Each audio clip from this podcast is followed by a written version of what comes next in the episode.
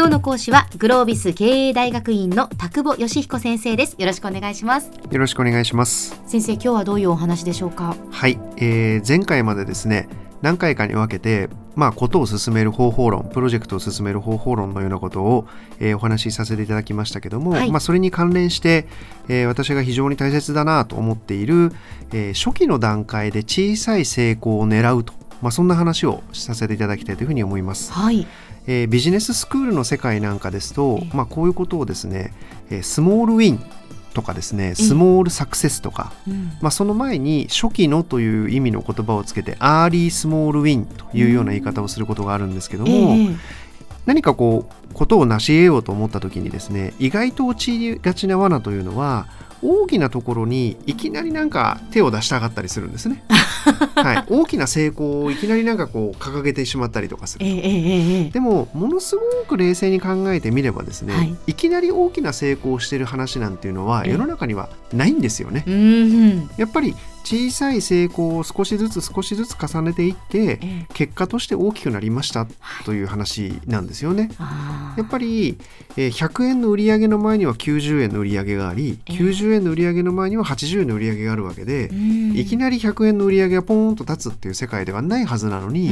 100ばっかり見てしまうという。はいはい、でじゃあ一番最初にやるべきことは何なのっていうと一番最初の小さくてもいいから早いタイミングでの成功というものを作るということなんですね。でなぜそういうふうになるのかというとですね例えば新しいことを始めるプロジェクトみたいなことを想定するとすればですね、はい。メインストリームでこう仕事をやられてる方からするとですね、新規事業とかっていうのは、まあ、海のものとも山のものともわからないわけですね、えー、お金になるかどうかもわからないし、はい、成功するかどうかもよくわからない、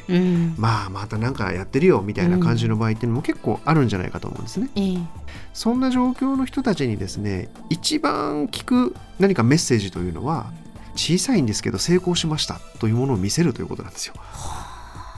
まだまだ小さいですが成功しました。で翌月もまだまだ小さいんですけどもうちょっと成功しましたこんな流れを作っていきたい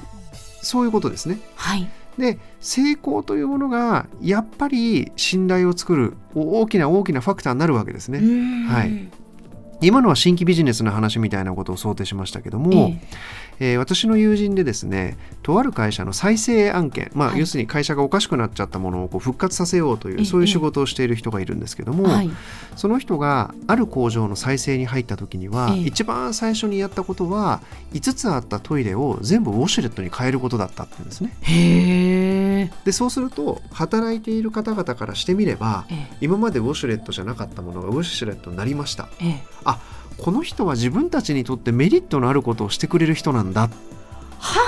あ。でもすごいシンプルですよね。本当そうですね。シンプルですよね。ええ。翌月何やったかっていうとボロボロになってしまっていた、こう幅30センチぐらいの、こう作業着とかがかかっているこうグレーのロッカーがありますよね、えあれもなんか錆びちゃってたり鍵もかかんなくなっちゃってたりとかしたのを、はい、えー、と20人分だかなんだか全部こう入れ替えてあげた。はあそうすると何かあ一ついいことしてくれたっていうのが伝わるわけですよね。うん、そうですね、うん、でそうするとまあこの例はものすごく分かりやすいシンプルな例ですけども、えあこの人なんか自分たちの味方かもしれないとか、うんうんうん、この人の言うことを聞いてればなんか僕たちもっと良くなれるのかもしれないみたいなことが、はい、徐々に徐々にやっぱり積み重なってくるわけですよね。信頼につながるんですね、はい。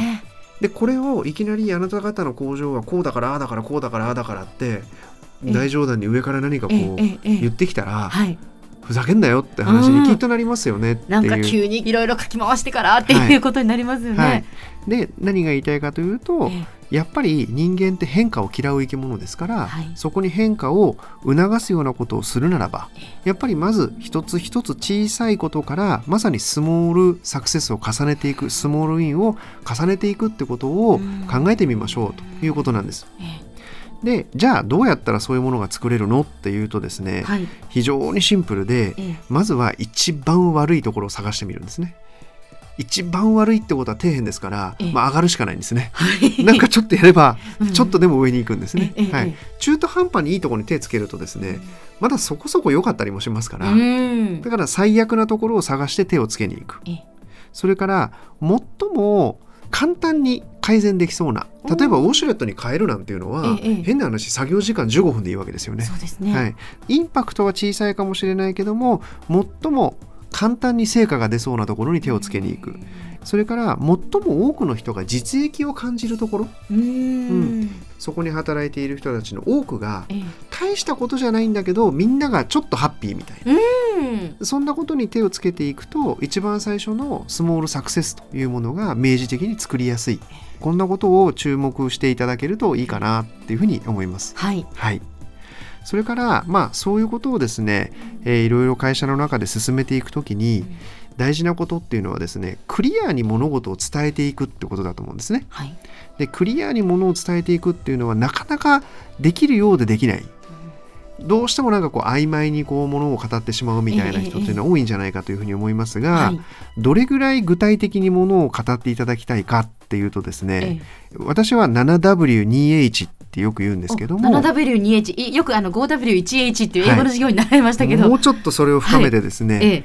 なんでやるんだろう、うん。何をやるんだろう、はい。どこでやるんだろう、うん。誰が責任者なんだろう、おういつまでにやるんだろう？誰と一緒にやるんだろう、うん、どうやってやるんだろう？はい、誰に最終的に報告する案件なんだろええ。ういくらコストをかけてやっていいのか、まあ、これ英語に直すと、まあ、あの 7W2H になるんですけども、ええええこれぐらいの流度感というか、うん。これぐらいの細かさ加減で、うん。きっちり物事を伝えるええ。そんなことも、はい。えープロジェクト物事を進めていく上ではうん。非常に大切な要素かなというふうに思っています。では先生今日のまとめをお願いします。はい、えー社内で物事を進めていくためのお話のですね最後に、え2つのことを今日、えー話をさせていただきました。一つは早いタイミングで小さい成功を作り、まあ、それを積み重ねる努力をしましょうと。最初から大きなことは狙わないと。そんな話とはい、それからプロジェクトを進めていくときにはやはりコミュニケーションが非常に重要ですから、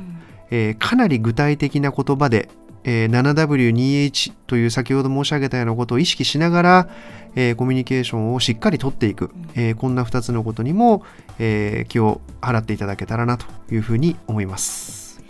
今日の講師はグロービス経営大学院の田久保義彦先生でした。どうもありがとうございましたあ。りがとうございました。